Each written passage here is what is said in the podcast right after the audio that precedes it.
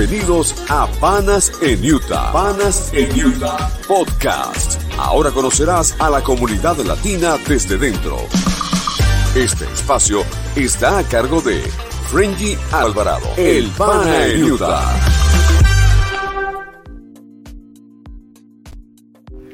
Hola Panas en Utah, bienvenidos al podcast de Panas en Utah. Hoy estoy con una abogada que maneja diferentes casos civiles y que hace muchísima falta en nuestra comunidad porque siempre eh, eh, tenemos muchísimo desconocimiento eh, y hemos cometido ciertos errores. Les presento a Grace Acosta. Encantada, ¿cómo estás? Muchísimas gracias por permitirme esta entrevista. Sé lo, lo hicimos muy rápido, pero queremos conversar con porque nuestra comunidad le hace falta mucha información y cometemos muchos errores por ignorancia, ¿no? Quisiéramos saber primero eh, de dónde vienes, por qué hablas español, sí. aunque hablas español y portugués. Sí, ah, bueno, mis padres son de Uruguay, pero yo nací en los Estados Unidos, me creí en Alabama y estudié en la universidad y Derecho acá en los Estados Unidos oh. y me recibí de abogada en 1997 tengo casi más de 25 años de experiencia. Wow. Y en ese tiempo yo he trabajado haciendo divorcios, accidentes de autos y también demandas civiles. ¿Por qué sabes el portugués? Um, um, Uruguay está cerca a Brasil. A Brasil. So, Estamos oh. cerquita y también mi tía vive en Lisboa. Oh, excelente, ese que hablas tres idiomas. Sí, sí, pero el portugués no bueno. el, el, inglés y español mejor. Eres políglota. Sí, sí, sí. Grace, eh, ¿qué casos has visto tú en nuestra comunidad más común? ¿Cuáles son las debilidades que tú has visto en nuestra gente? Yo veo que la gente firma contratos sin entenderlos. Muchas veces la gente me viene a hablar porque están comprándose un trailer o tienen los paneles solares o sacaron un, un list para alquilar un lugar y no lo entienden bien. Um, y al final piensan que están comprando cosas cuando lo están alquilando o piensan que lo están vendiendo y no lo están vendiendo. Es bien común. Bueno, eso que estás hablando me ha pasado muchísimo porque gente nos ha llegado lo de los paneles solares. Sí. ¿Qué, qué, por qué crees que hay falla allí? ¿Será por la comunicación del vendedor? Sí. O, o, tal vez el que compra se hace el entendido? Sí, yo pienso que la gente quiere ayudar. Piensan que para sacar los paneles solares que le van a ayudar el environment, ¿me entiendes? Pero después al final es como, es como un scam. Adentro la, la, la combinación de la préstamo del banco, de los paneles solares, de la instalación también. Y hay tres partes más la persona que es dueño de la casa y entre esos cuatro a veces no se entienden bien. Es decir, que tú recomiendas visitarte a la hora de hacer un, ese tipo de Por negociación. favor, si vas a pagar dinero, tienes que pensar que para, para pagar un abogado también.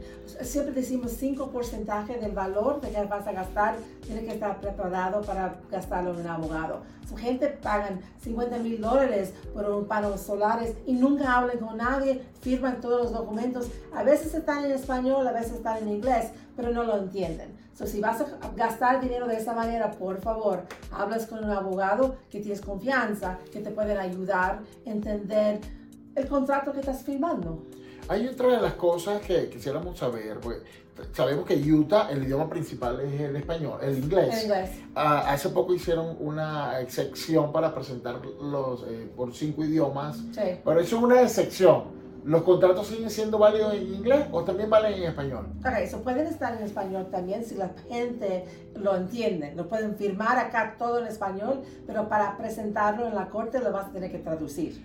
O sea, es una, una traducción certificada. Sí, certificado, perfecto. So, no, pero pues, si, si- si yo tengo un contrato totalmente en otro idioma, yo lo puedo domesticar en este país y enforzarlo si la gente está acá. ¿Me entiendes? Otra de las cosas que también aprendí contigo es que, eh, porque en nuestros países nosotros notariamos los documentos. Ujú. Eh, una, va a una notaría pública, se firma.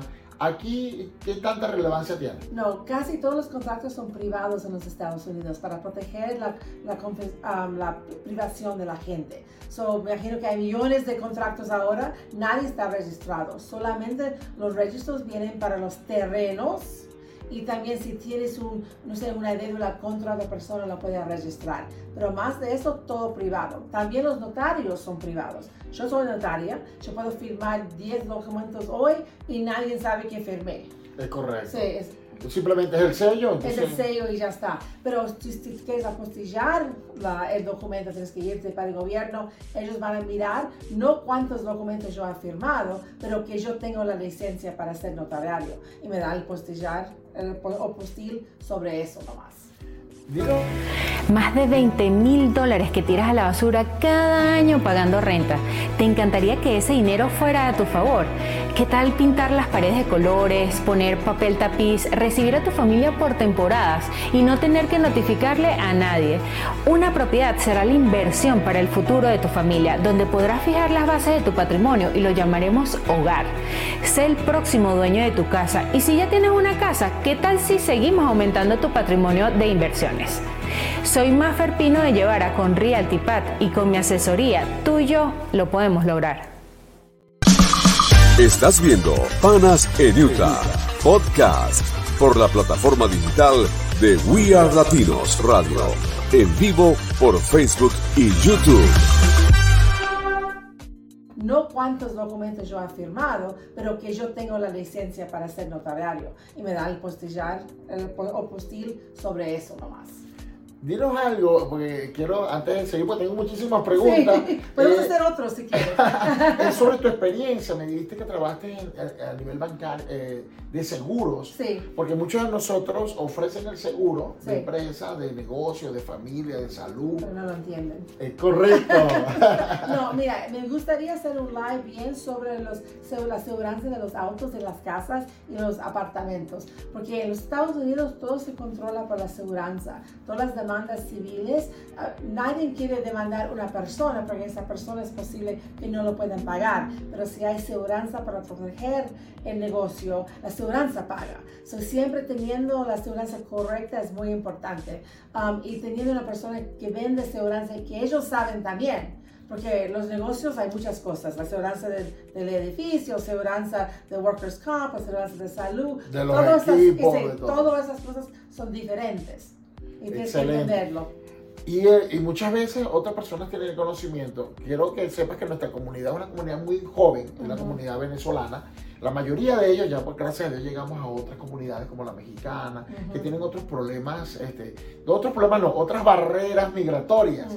Entonces, eh, hoy, el día que estamos grabando, recibimos una llamada de la banca que habla de cómo nuestra nacionalidad eh, hay muchos casos de venezolanos que están haciendo fraudes en los bancos, de cheques, eh, falsificaciones de sí. number y este, nos llamaron para informar a la comunidad que vamos a, van a comenzar a hacer eh, algunas restricciones para nos, con nosotros. ¿Cómo nos afecta eso, a, cómo afecta eso al venezolano a nivel civil? La, el problema es que la gente tiene que entender que este país es un país de regulaciones, todo está bien regulado, pero es que hay libertad si puedes jugar adentro de las regulaciones. Acá, imagínate en tu país yéndote a un banco para recibir un préstamo, mucho más difícil. Acá te lo dan, porque entiende que recibiendo dinero ayuda a hacer más dinero y así se mm. marcha la economía. Pero si alguien no, está, no tiene confianza para todo, para todo el mundo. So, la gente se tiene que entender que no es, hay oportunidades, pero tienes que mantenerte honesto y no falsificar los documentos, sino lo arruina por todos. Oh, por cierto, porque mucho, la, falsificación de documentos es común. Eh, no quiero decir que sea lo correcto. Para trabajar. Es, es común porque es fácil, ¿no? Sí, eh, es muy fácil y especialmente hay documentos de que simplemente es una impresión de un papel. Por ejemplo, en el caso de las casas, los, eh, los payroll. Sí. Que no hay forma. Sí, lo hacen nomás para sacar el préstamo. Pero ten cuidado haciendo eso. Yo entiendo que quieres el préstamo, que es comprar la casa, pero lo vas a perder y te va a arruinar tu crédito. So, tienes, que, tienes que entender que las regulaciones están ahí para proteger todas las partes. Tú mismo así no te arruina el crédito y el banco así no te hace un préstamo que no puedes pagar la gente siendo honesto, entendiendo las relaciones, por qué existen esas relaciones, te ayuda bastante.